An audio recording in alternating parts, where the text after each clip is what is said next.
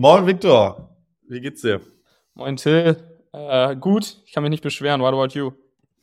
Alles super soweit. Wie war die Woche? Wie ist gerade das Startup-Wetter? Ich meine, hier in Berlin ist ja, der Herbst ist da, man ist nur noch drin, es regnet. Ne, ich glaube tatsächlich äh, relativ also, antiklimatisch. Also im Gegensatz zum Wetter in Berlin ist es, glaube ich, gerade sehr heiß. Also passieren, passieren viele Dinge und ich glaube, viele Gründer und Gründerinnen haben sich, glaube ich, ihr Fundraising halt so gelegt, dass es im September, Oktober irgendwie losgeht und dann wahrscheinlich Ende Oktober, Mitte November äh, geschlossen wird. Und ich glaube tatsächlich, dass das äh, ja jetzt die eine oder andere zu, zu spüren kriegt, in Anführungszeichen. Voll. Kriege ich auch gerade mit im Freundeskreis oder sag mal hier so in der Berliner Szene. Ist der Dezember ist ja wahrscheinlich schon wieder so ein bisschen ruhiger, ne? So Richtung Weihnachten um Januar. Ist da ja. mal, ist das vorher mal dann ein bisschen busy oder wie läuft das normalerweise? Ich glaube, im Dezember ähm, switcht das ein bisschen. Also da hast du, glaube ich, weniger Supply in Anführungszeichen, also weniger, dass es von den, von den Gründern kommt und eher, dass der Demand höher ist, weil, glaube ich, einige Fonds dann teilweise noch allokieren müssen. Mhm. Und mhm. ähm, dann hast du wahrscheinlich mehr, mehr Outbound, mehr Preemptions etc. pp. Wollen wir direkt mit der spannendsten Nachricht diese Woche anfangen? Ich habe gelesen, La Familia und General Catalyst. Was ist da passiert? Ja, ähm, natürlich ein, ich würde mal sagen, unerwartetes Thema. Ich glaube, es haben nicht so viele kommen sehen tatsächlich ähm, finde ich ein, eine interessante Kooperation. Ich glaube, es ist noch gar nicht so ganz klar, in was für eine Tiefe die, die Kooperation tatsächlich stattfindet. Und ähm, ich glaube, wie man es lesen, man kann so lesen, wie man es möchte. Ich würde mal sagen, es wahrscheinlich eher aus einer gewissen Stärke kommt. Also für GC, glaube ich, ein, ein Top-Fonds, um einen besseren Footprint in, in Dach oder vor allem in Europa zu haben. Ähm, Gerade Early Stage und ähm, für La Familia sicherlich auch nochmal etwas, was die Brand so ein bisschen stärkt, weil GC ja international auch ein Name ist. Ich glaube, dann fällt es einem sicherlich, ich glaube, es fällt einem sicherlich leichter, eine gute Story sozusagen, was den Value-Add angeht, den Gründern in Zukunft zu pitchen, in Anführungszeichen, weil du halt sagen kannst, okay, wir können dann irgendwie so Full Lifecycle Investoren sein, deine Pre-Seed Seed Runde machen und später sozusagen über GC noch ähm, Later Stage ähm, supporten und ähm, tatsächlich wahrscheinlich auch so, was Expansion nach Amerika angeht, ähm, einen starken Partner in der Hand hat. Wer gewinnt denn mehr von den beiden an diesem Deal, sage ich mal? Ich glaube, es hängt ein bisschen davon ab, wie dann der Deal tatsächlich am Ende des Tages ist. Also ob GC Portfolios aufkauft, den Carry etc. pp, alles was damit mitkommt. Das ist wahrscheinlich eher GC und dann ist wahrscheinlich eher etwas, was die tun, um sich ein bisschen stärker zu positionieren und was vielleicht für La Familia dann gar nicht so gut ist. Oder ich glaube, ich, ich tatsächlich bin ich da so ein bisschen gespalten, weil ich habe, glaube ich, beides gehört. Also die einen, die sagen, okay, ja, nee, das ist ein Zeichen von nicht Schwäche, aber da gab es sozusagen auf der anderen Seite einen Bedarf oder halt ja, das ist jetzt äh, das, das A-Team, was sich zusammenschließt und wo du einen komplementären Partner hast. Ich sehe es tatsächlich wahrscheinlich eher wie the latter. Also ich glaube eher, dass es aus, aus Stärke kommt und die noch stärker macht. Tatsächlich beide. Also ich glaube, je nachdem, wie der Deal dann tatsächlich ist, kann es halt sein, dass es noch Sachen gibt, die man vielleicht nicht weiß, aber grundsätzlich würde ich spekulieren, dass es, glaube ich, für beide sehr gut ist. Was denkst ja. du darüber? Du so als Gründer oder an, angehender oder wiederholter Gründer, wie, was was, was für dich spannend wäre, wo du sagst, okay, mit denen würdest du gerne arbeiten? Ich muss ehrlich gestehen, La Familia, klar, kennt man, so als Marke und auch in seinem LinkedIn. Ähm, ich kenne da von denen niemanden persönlich. Ich glaube, die haben einen starken B2B-Fokus, ne? Die machen, äh, glaube ich, relativ wenig Consumer-Themen, ja. Ja, deswegen hatte ich mit denen einfach vielleicht durch Zufall noch nicht so wirklich Berührungspunkte. Ja. Ähm, hört sich aber für mich so von außen gut an, wenn ein deutscher VC in ein großes Geflecht eines US-Funds mit reingeht, könnte ich mir vorstellen, dass das einfach positiv ist für beide und vor allem fürs deutsche, für die deutsche VC-Landscape auch. Hat jetzt für mich persönlich ist mir das relativ egal. Also ich freue mich natürlich für alle, aber das hat jetzt keinen Einfluss. Was ich mich tatsächlich frage ist, ich glaube, danach ist es das auch von meiner Seite dazu, wie so die Amerikaner drauf schauen. Also wenn ich jetzt ein Gründer in Amerika bin und irgendwie die News lese, es wird, sicherlich da, ist ja eigentlich durch alle Medien gegangen. GC äh, macht hier eine Kollaboration mit La Familia. Ob das dann den amerikanischen oder internationalen Gründern irgendwie ein Name ist oder ob die einfach ein großes Fragezeichen haben, was da passiert. Gute Frage. Weil ich glaube, La Familia hat jetzt, glaube ich, nicht so die größte Brand international. Jetzt so aus meinem Bauch heraus. Ja, ja ich meine, wir haben schon echt viele gute Deals gemacht, aber ja, wäre wär mal interessant. Vielleicht kann man da mal irgendwo nachhaken. Lass uns als nächstes ähm, über den nächsten großen Deal sprechen diese Woche. Hast du es gesehen? Microsoft hat die Übernahme abgeschlossen von Activision Blizzard, der ja, ich glaube, du bist ja auch ein alter Gamer, ne? Ja. Ähm, den das nicht so wirklich was sagt im Gaming-Bereich. Activision ist eine ja, super bekannte Firma oder Gaming-Firma oder Publisher eigentlich und Blizzard auch, die ja mal zusammengekommen sind. Blizzard mit so Titeln wie World of Warcraft, StarCraft, ähm, Diablo und Activision würde ich mal sagen, das größte Franchise auf jeden Fall Call of Duty, mit dem ich auch sehr viel Zeit in meiner Jugend verbracht habe. Ja. Ich glaube, es ging um 69 Milliarden Dollar, hat fast zwei Jahre gedauert und hat jetzt einfach mal Microsoft hinter Sony und Tencent katapultiert. Von Platz 5 auf Platz 3 der weltgrößten Spielehersteller. Super spannend. Und ich glaube, eine Sache, die dort wichtig war, warum das auch geklappt hat, ist, dass die Aufsichtsbehörden gesagt haben, dass Microsoft nicht Titel jetzt die nächsten Jahre exklusiv für die Xbox äh, publishen darf, sondern auf beiden Konsolen, also Sony, PlayStation und Xbox weiterhin verfügbar sein müssen. Ähm, super spannend. Ist das bei euch ein Thema? Habt ihr so Gaming-Teams? Äh, tatsächlich, bei Speedinvest machen wir eigentlich fast gar kein Gaming. Ich glaube, also persönlich finde ich es spannend. Ich glaube, Investment Cases sind super schwierig ich glaube, es gab so eine Weile lang diesen Boom an so Mobile Games und auch ja. durch Venture-backed Mobile Game-Themen. Aber die, die, du musst halt super viel in so Forschung und Entwicklung, Development reinstecken. Und am Ende launchst du dann halt was. Und wenn das halt nicht fliegt, es ist halt so ein bisschen wie eine Silver Bullet, ne? Und das weißt du meistens davor auch noch nicht. Also ich weiß gar nicht, ob es so der allerbeste VC-Case ist. Ich glaube, es gibt ein paar Investoren, die ziemlich viel Kohle damit gemacht haben. Ich glaube, du musst schon sehr, sehr gut da drin sein, die, die richtigen Entwickler und Themen zu identifizieren. Und ähm, ja, aber ich glaube, grundsätzlich ist es eher ein Thema, weil natürlich sind so ähm, Merger und Acquisitions auch super wichtig, wenn du dir Early-Stage-Themen anschaust, was ähm, potenziellen Exit angeht. Ich glaube, die Transaktion wurde ja relativ lange blockiert, du hast gesagt zwei Jahre von den Aufsichtsbehörden. Und ähm, ich glaube, das ist halt was, wo selbst wenn man nicht im Gaming-Bereich ist, dass einem so ein bisschen Sorge macht, wenn das halt so länger blockiert wird, weil du halt sagst, okay, das signalisiert halt auch in alle anderen Richtungen, dass es halt schwieriges Umfeld ist, ähm, größere M&A-Aktivitäten voranzutreiben, weil wenn man jetzt ein Investment macht, sagt man, okay, ich kann ein IPO machen, ich kann irgendwie ein Trade Sale machen, ich kann irgendwie über M&A einen Exit bestreben und die IPO-Window war ja auch eine lange Zeit geschlossen, hatten wir letztens drüber gesprochen. Ähm, und wenn dann sozusagen die, die M&A-Kanäle halt auch aufgrund von Regulation, Regulatorik irgendwie weiter irgendwie geschlossen sind, ist es halt auch schlecht. Also ich glaube, es ist grundsätzlich ein sehr gutes Zeichen. Du hast mir noch was Spannendes im Laufe der Woche geschickt. Ich glaube, die Firma hieß Pickle. Ähm, ein Peer-to-Peer genau. Ich haben 8 Millionen geraced mit einem ganz interessanten Ansatz. Genau. Also es ist ein Peer-to-Peer ähm, Fashion Rental Marketplace und Peer-to-Peer für jeden, der dem das jetzt erstmal nichts sagt. Das ist Transaktionen zwischen zwei Privatpersonen, also du hast kein Business dazwischen. Ähm, mhm. Also sie haben keine eigene Lager, es ist komplett Asset-Light, genau. wie man das so gerne sagt in VC-Sprache. Also das Modell ist am Ende des Tages, Till, ich schicke dir meine Prada-Jacke. Prada-Jacke und was ich spannend finde, also gibt es, glaube ich, noch einige andere Player, ähm, die, sage ich mal, teilweise andere Ansätze haben. In Amerika ganz groß Rental Runway. Dann gibt's in, tatsächlich in London auch ähm, bei, oder England Buy Rotation, die das erfolgreich machen. Wo ich glaube, bei diesen Rental-Modellen halt das Framing eher immer in die Richtung geht, du kannst Geld mit deinen Designerstücken mhm.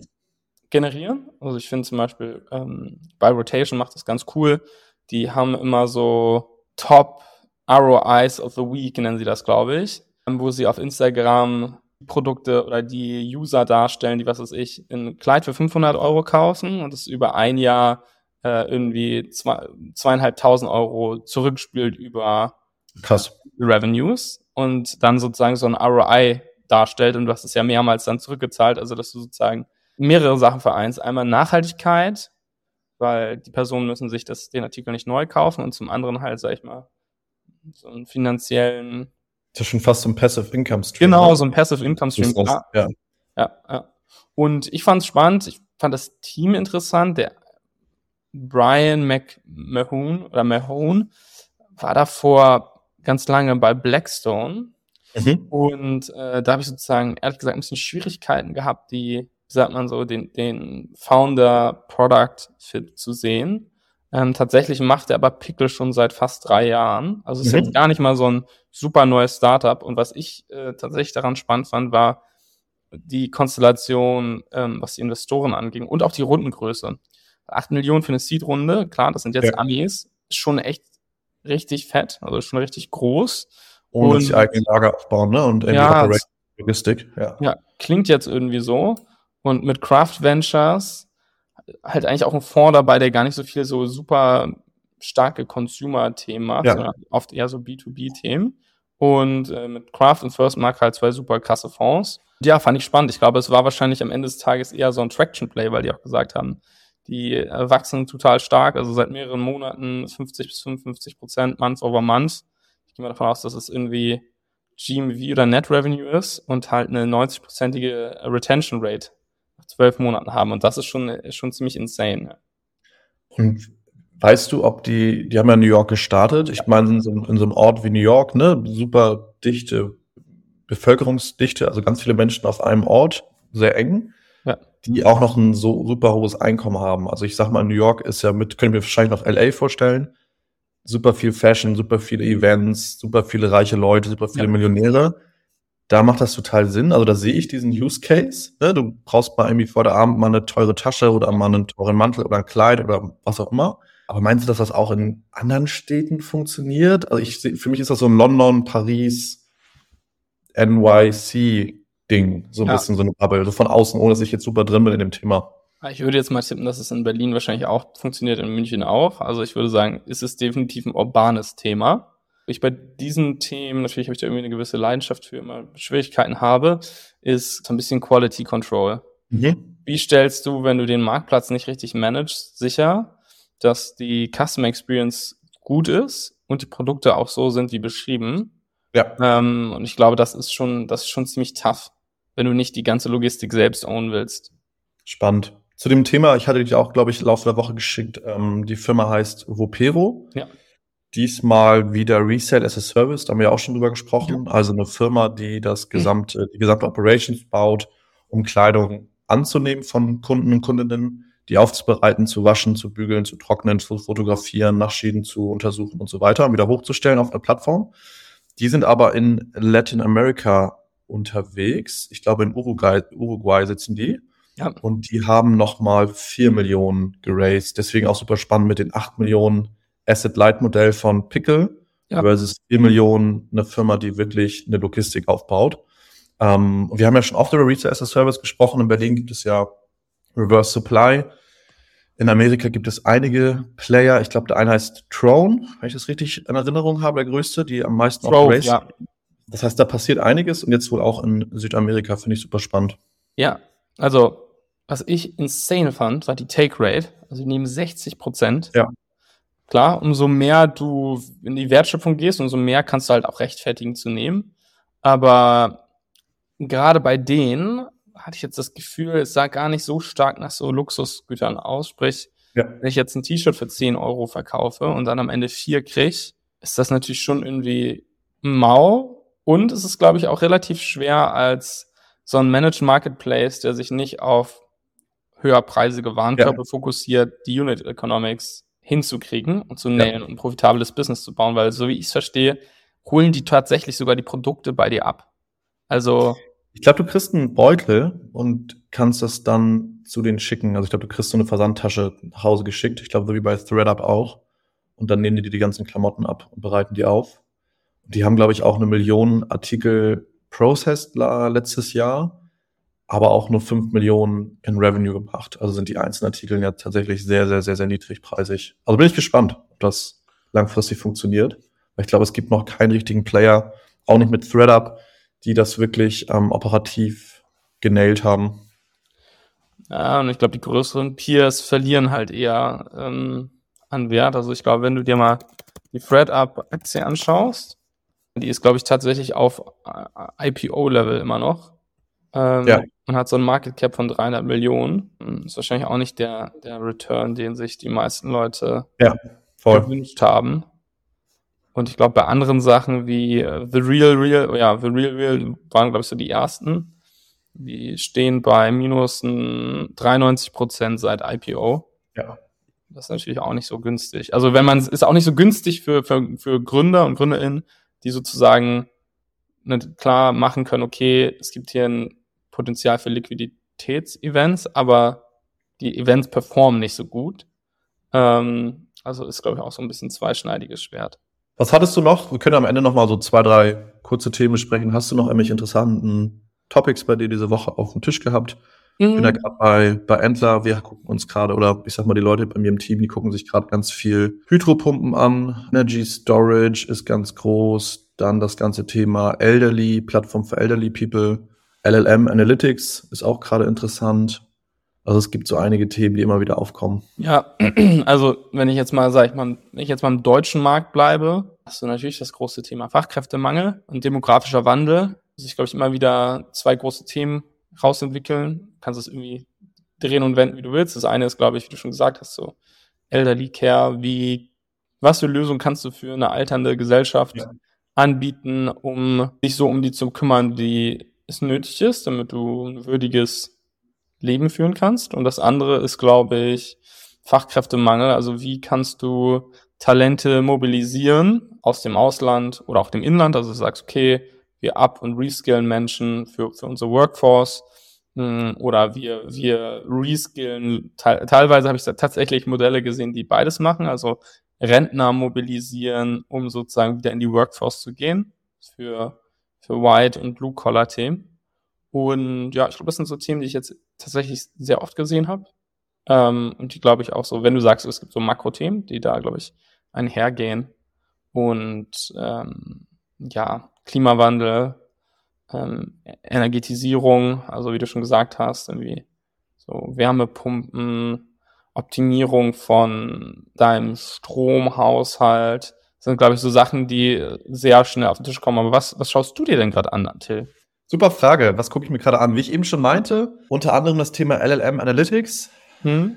gerade ein Team gefunden bei Entler, für alle, die das nicht kennen. Das ist so ein zehn Wochen Gründerprogramm, wo du mit, ja, wir sind jetzt 75 Leute in Berlin, ähm, zehn Wochen Programm hast und mit ganz vielen unterschiedlichen Menschen zusammengewürfelt wirst, die alle gründen wollen. Und man macht dann so Trackouts innerhalb dieser zehn Wochen und formt quasi kleine Teams, mit denen man sich dann mal Themen tiefer anschaut. Das haben wir jetzt diese Woche gemacht. Wir sind ähm, zu dritt. Ein Computer Scientist und ein ähm, Kollege aus dem Bereich Data oder Data Plattforms gebaut hat bei Delivery Hero. Und da schauen wir uns gerade an, ähm, wie kann man Firmen dabei helfen zu verstehen, was mit ihren vor allem LLM-Produkten oder LLM-Software-Produkten, die sie bauen, was da passiert. Also was, was sind die Kosten? Wie interagieren eigentlich die Nutzer, Nutzerinnen mit diesen Tools? Zum Beispiel, wenn es ein Chat ist, worüber sprechen die eigentlich? Also eine Prompt-Analyse und das, der Output daraus. Das könnte man dann clustern und verstehen. Ein Teil meiner Nutzer spricht zum Beispiel darüber, dass die Öffnungszeiten doof sind oder die anderen sagen, sie hätten gerne einen Artikel ABC im Sortiment. Das schauen wir uns gerade an, aber auch noch super early. Da gibt es auch einige Firmen, auch einige in Berlin, die heißen Lengthviews, ähm, drei Jungs von der TUM, glaube ich, die auch bei YC waren. Also da passiert so einiges in dem Space. Das schauen wir uns gerade an, aber wie gesagt, super, super early und mal schauen, wo wir in der nächsten Woche dann landen. Das ist ja immer so eine, so eine Auf und Ab der, der die Reise. Was ich da, also du hattest mir das ja schon gesagt, was ich daran super spannend finde, ist halt, glaubst du, dieser Gedanke, dass du darauf halt auch, oder aus den Daten, die du daraus gewinnst, ähm, Ads spielen kannst. Also Profile entwickeln kannst von den Usern und halt Produktempfehlungen, Ads etc. pp. ausspielen kannst. Und ähm, ich glaube, so LLMs nochmal ein bisschen besser monetarisieren kannst. Und ich glaube, das ist tatsächlich ein ziemlich spannendes Thema ist, wenn du das nailst. Absolut. Es ist sehr, sehr, sehr früh und ich glaube, das Spannende, was da eigentlich gerade passiert ist, wir haben das immer so versucht zu erklären, den anderen Leuten bei uns bei wenn die fragen, ja, LLM Analytics, Google Analytics LLMs, was ist das eigentlich? Oder Mixed Panel für LLMs, was heißt das? und in der, sage ich mal, alten, traditionellen Welt haben wir mit Laptops, Smartphones, vielleicht Smartwatches interagiert. Das heißt, wir hatten ein Keyboard, wir hatten Touch ähm, und eine Maus. Und ja. unsere, unser Behavior, unsere User-Events, also unser User-Behavior wurde durch Events, also wie Klicks oder Time spent on site äh, mit Cookies, wurde das getrackt. Und jetzt haben wir ja so einen Shift, vor allem auch durch diese ganzen Chat-GPT-Geschichten seit zwölf Monaten hin zu Chat. Also wir interagieren mit Software anders, also viel mehr wie, eine, wie ein Gespräch, conversational und jetzt auch mit OpenAI zum Beispiel, mit ChatGPT, mit Stimme. Und das eröffnet auf einmal ein ganz neues Feld, was man über die Nutzer, Nutzerin ja erfahren kann. Also wenn das dann Sentiment, der Behavior, man kann dann so clustern. wie du gerade meintest, die Idee ist dann, in Firmen, die zum Beispiel ein Chatbot benutzen oder ein Conversational Interface, die Nutzer zu analysieren und zu clustern. Also was, weil du durch deren Art und Weise, wie sie zum Beispiel Texte schreiben oder Prompts schreiben, kannst du viel mehr rausfinden und analysieren als einen Klick oder einen Maus-Scroll ja. sozusagen. Und wie du gerade meintest, das dann wieder zurück an ein CRM oder ein Marketing-Tool für Retargeting zu spielen, ist halt super, super spannend. Ähm, und da sind wir aber noch sehr, sehr, sehr, sehr früh. Also da bin ich sehr gespannt, wo wir dann in den nächsten Wochen landen. Wie gesagt, es gibt also einige Firmen. Ähm, Context gibt es in London, Langfuse ist hier in Berlin, Nebuli, die sind aus Italien.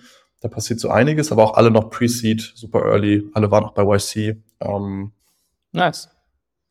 Ich glaube, es war schon das Wort zum, zum Samstag, oder? Ja, Victor. Ich wünsche dir eine schöne Woche. Wir sprechen uns wieder nächsten Sonntag. Ich bin gespannt und ähm, mach's gut. Mach du es auch gut, Till.